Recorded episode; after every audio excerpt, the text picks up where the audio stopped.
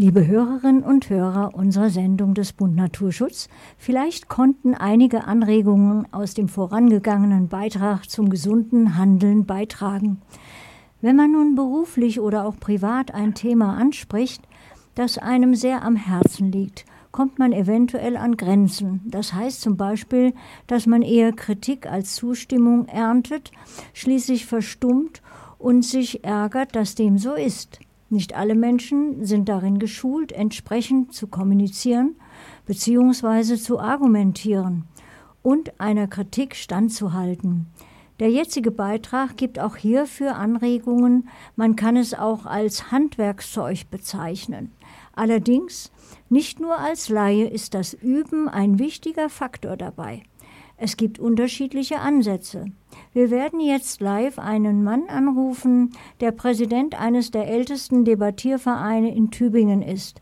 Gegründet wurde der Verein 2003 und seither mit drei Mastertiteln wurde er ausgezeichnet und auch andere noch. Zum Beispiel die DDM heißt deutschsprachige Debattiermeisterschaft. Alles ist erlernbar, so auch das Debattieren. Darüber sprechen wir jetzt. Zwei Debattierformate möchte ich noch kurz erklären. Das OPD heißt offene parlamentarische Debatte, besteht aus zwei Dreierteams. Das BPS heißt British Parliamentary Style. Dies ist ein international verbreitetes Debattierformat. Hier besteht die Debatte aus vier Teams mit je zwei Rednern. Alle weiteren Informationen erhalten wir sicher von unseren Kolleginnen Ramona Rösch und Lena Wörter im Interview mit unserem Telefongast Sven Jentsch, Student für allgemeine Rhetorik und Vereinspräsident des Debattier- und Streitkulturvereins in Tübingen, Vorsitzender für Koordination und Themen und er ist hoffentlich jetzt in der Leitung. Ich denke ja. Guten Abend. Schönen guten Abend. Guten Abend. Guten Abend. Hallo. Ja, wir haben es gerade gehört, debattieren an Hochschulen, das ist eine, eine Möglichkeit. Wie würden Sie beschreiben, was da passiert? Wir versuchen das zu machen eigentlich, was in unserer Gesellschaft vielleicht ein bisschen vergessen wird oder Leuten eher aus dem Weg gehen, nämlich politische Themen wirklich einem Forum zu bieten zu einer Auseinandersetzung. Eine Debatte bedeutet, wir versuchen ein Thema erstmal mit klar getrennten Seiten von der Pro- und einer Kontraseite zu beleuchten aber hoffentlich mit der Möglichkeit, wenn beide Seiten versucht haben, ihr Thema von ihrer Seite ergreifend zu erzählen, halt Schlüsse zu ziehen, dass vielleicht beide Seiten einen sehr, sehr schönen Beitrag zu diesem Thema geleistet haben. Ja, und was macht für Sie den speziellen Reiz aus des Debattierens an Hochschulen? Ist es auch der Wettbewerb? Natürlich kann vielen Leuten es Spaß machen, das als Wettbewerb zu betreiben, aber ich würde persönlich sagen, dass das Debattieren mehr ist als das nur ein Wettbewerb, wo man dann irgendwie so cool reden hält und sonst wie. Und ich glaube tatsächlich, dass viel wichtiger ist, dass das, was Debattieren mit einem selbst leistet. Ich, wenn ich anfange zu debattieren, dann merke ich selber, wie ich mich besser mit Argumenten auseinandersetze, wie ich mich souverän für Sachen einstehen kann, wie ich aber gleichzeitig auch eine gewisse Empathie dafür lerne, andere Positionen nicht nur zu akzeptieren, sondern auf sie einzugehen ähm, und ihnen argumentativ Gehör zu geben. Und ich glaube, das ist so, so eine Art Fortentwicklung von einem selbst, die unfassbar wertvoll ist und die das Debattieren dann auch zu etwas macht, als einen selber in politischen Debatten, auch außerhalb des Debattierens, unheimlich weiterbringen kann oder auch außerhalb von Debatten, ja, in meinem ganzen Beruf und Privatleben, einfach mich zu einem anders denkenden, anders auftretenden Menschen machen kann. Ja, und was macht eine gute Debattierkultur aus? Was macht uns zu guten Gesprächspartnern?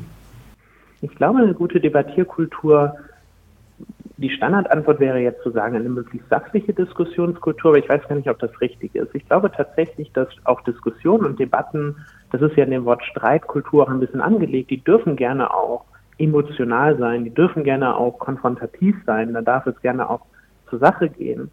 Aber ich glaube, das Einzige, was dem Ganzen einen Rahmen geben sollte, wäre, dass eine emotionale Auseinandersetzung auf einer argumentativen Ebene stattfindet, ohne dass es irgendwelche Menschen persönlich angreift und Menschen sich gegenseitig verletzen. Das heißt, natürlich braucht dieser Streit dann auch eine gewisse Kultur, die das Ganze flankiert.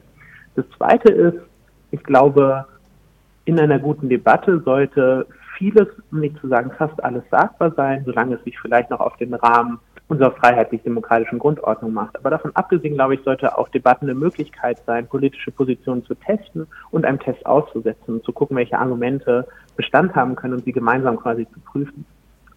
Herr Jensch, Sie hatten das ja jetzt gerade schon angesprochen, äh, die Kultur. Ich glaube, jeder von uns hatte das schon mal, dass er sich unsicher gefühlt hat äh, in dem Aufbau seiner Argumente. Haben Sie denn da, ähm, sage ich mal, einen Leitfaden, eine, eine Struktur, ähm, an denen unsere Hörer sich vielleicht auch mal langhangeln können? Das ist natürlich jetzt schwierig zu sagen, wenn Sie ad hoc Diskussionen führen, ähm, keine Ahnung, am Familientisch oder sonst wie, dann haben Sie natürlich jetzt nicht Zeit, sich wie bei so einer Rede hinzusetzen, aller Ruhe eine Redevorbereitung zu machen. Aber tatsächlich kann es wahrscheinlich gerade jetzt keine Ahnung aus dem aus dem Kontext von Umweltaktivismus kommen, nicht schaden für sich selber mal, wenn man mal Zeit hat, in aller Ruhe zu sortieren, wo stehe ich und was sind meine zentralen Argumente in einem bestimmten Bereich. Zum Beispiel, wenn ich Leuten den Sinn von einer progressiven Umweltpolitik erklären will. Das heißt, ich glaube, diese Struktur bekomme ich rein, wenn ich mir Zeit nehme und mir sehr genau frage, welche Personengruppen, welche politischen Bereiche, welche anderen Formen sind in irgendeiner Form von dieser oder jener politischen Maßnahme betroffen? Was ändert sich für konkrete Menschen, wenn ich das und jenes mache? Das heißt, ich versuche selber, statt einfach drauf loszureden oder mir auf gut Glück irgendwelche Argumente zu nehmen, mir sehr, sehr genau zu überlegen, wer genau ist betroffen, was genau mache ich und darauf dann Argumente aufzubauen, damit es eben, wie Sie selber sagen, dann halt eine gewisse Struktur gewinnt und ich dann auch irgendwelche Möglichkeiten habe, wo ich mich entlanghangeln kann. Mhm. Also was meinen Sie, dass wenn ich äh, mit Menschen diskutiere, die vielleicht auch jetzt äh, zum Thema Umweltschutz eher weniger wissen, äh, dass man daran auch wachsen kann, weil man dann äh, vielleicht nochmal einen anderen Standpunkt gewinnt in der Diskussion und äh, vielleicht auch dann anders argumentiert im Laufe? Ja, also ich glaube, das war ja jetzt auch gerade schon im Vorgespräch ähm, ähm, ein Thema. Natürlich ist es oder kann es auf den ersten Blick enorm treffend sein, wenn ich auf einmal auf Kontra treffe. Leute, die mich vielleicht nicht mal auf eine faire Art und Weise begegnen, sondern mich mit Tominem Angriffen, mit persönlichen Beleidigungen oder sonst wie reagieren. Aber zudem ist für eine persönliche, für ein persönlich machbar, Leute sich trauen zu diskutieren. Wie Sie richtig sagen, ist eine Diskussion nicht etwas, was irgendwie so einseitig ist, ich versuche jemanden zu überzeugen und schön ist, sondern ich glaube, unabhängig davon, ob ich eine Person überzeuge oder nicht, kann mich das persönlich weiterbringen.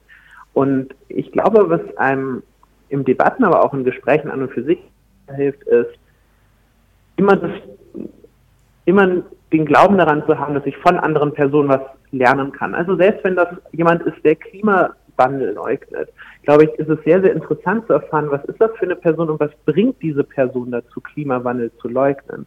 Weil häufig sind diese dahinterstehenden Werte und Überlegungen, die eine Person überhaupt bringen, so eine Meinung zu haben, die, die ganz interessant sind, bei denen man ansetzen kann, wenn man die Person langfristig vom Gegenteil überzeugen will. Mhm.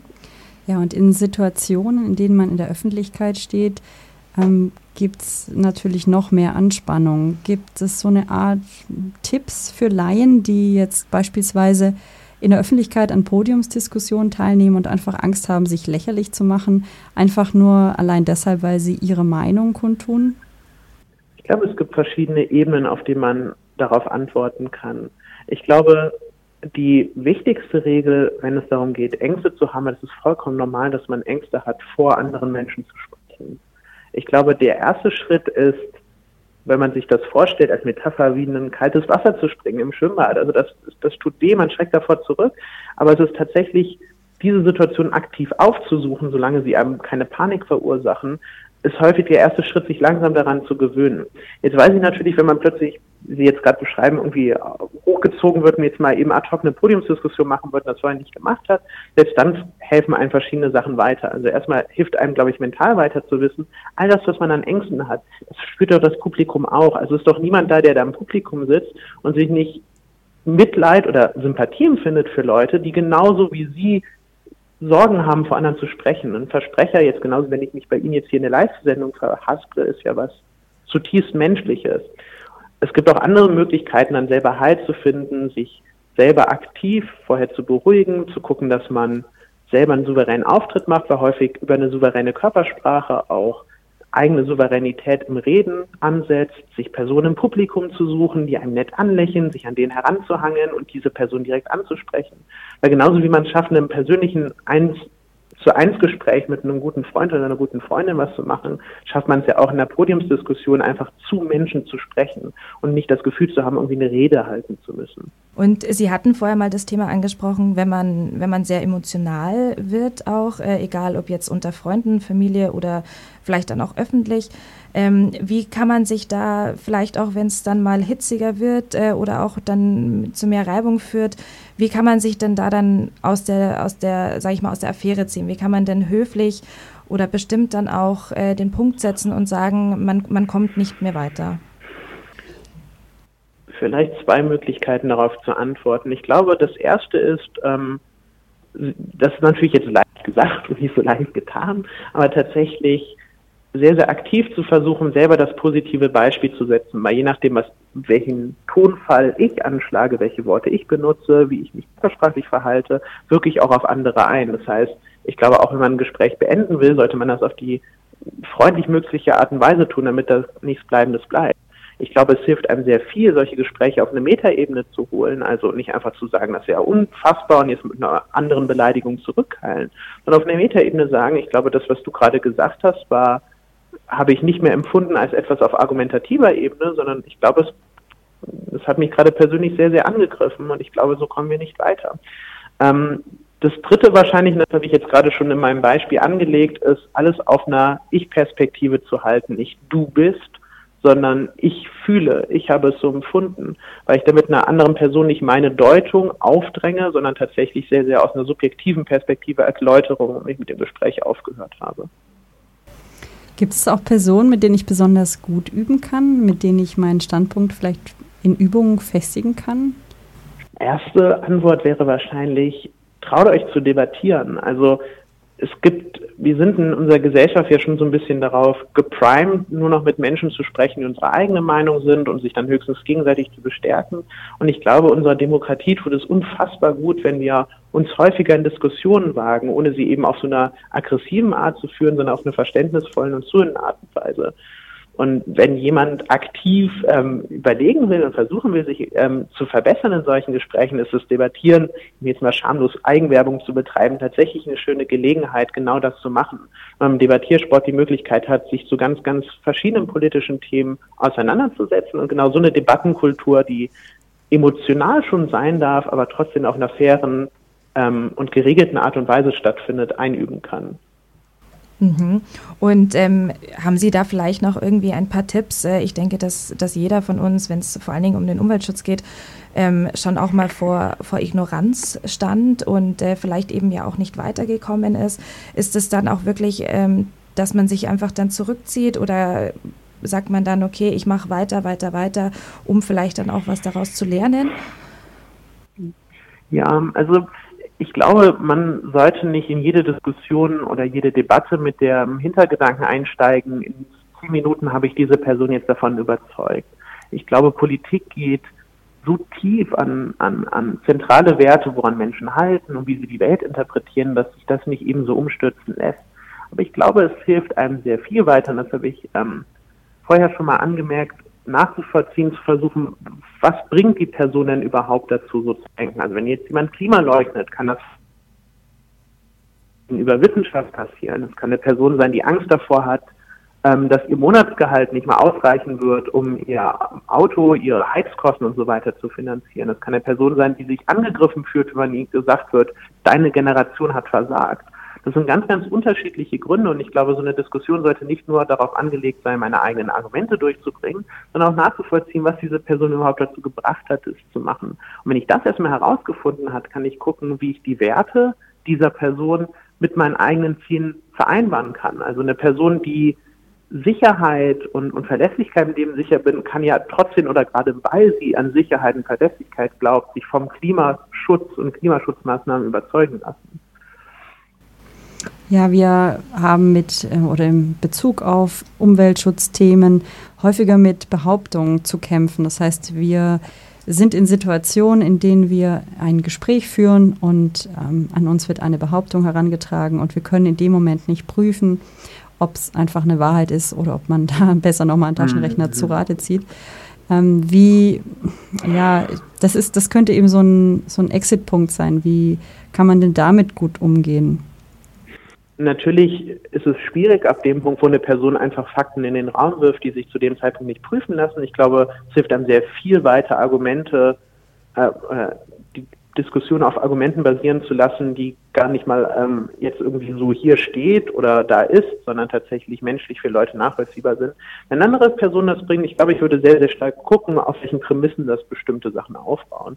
Also so ein bisschen Advocatus Diaboli spielen. Warum mhm. glaubst du, ist das so? Wer hat dir das gesagt? Wo hast du das gelesen? Und da muss ich auch nicht sofort aggressiv nachhaken und so, das ist auch keine tolle Quelle. Aber erstmal Stück für Stück nachzuvollziehen, wie die Person überhaupt zu diesem vermeintlichen Fakt gekommen ist. Und dann kann man mal langsam versuchen zu prüfen, ähm, warum dieser Fakt eventuell nicht sein könnte oder mit anderen Fakten kontern. Und da kommt wieder ins Spiel, dass es einem hilft, sich langfristig auf solche Diskussionen vorzubereiten. Mhm. Dass es einem dann nicht so kurzfristig aus den Socken haut, wenn irgendjemand irgendeine Statistik um den ähm, reinwirft.